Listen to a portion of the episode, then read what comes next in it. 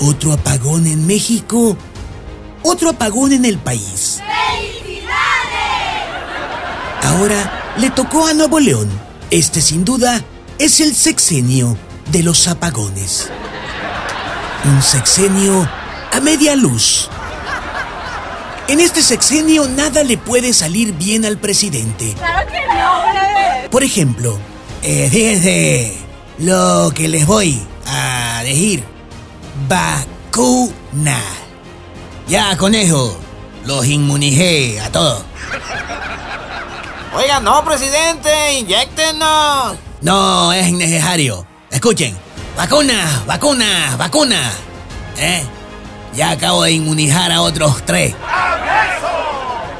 Si todos en México hicieran lo mismo que yo, si todos dijimos al mismo tiempo vacuna, vacuna, ya estaremos inmunizados con dos dosis. Ay, sí, por favor. Se anunció que México podría producir su propia vacuna a la cual el presidente López Obrador le llamaría patria.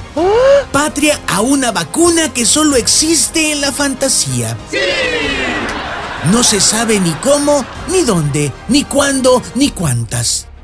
Así que para ponerle nombre a algo que no existe, lo más adecuado sería a esa vacuna llamarle nada.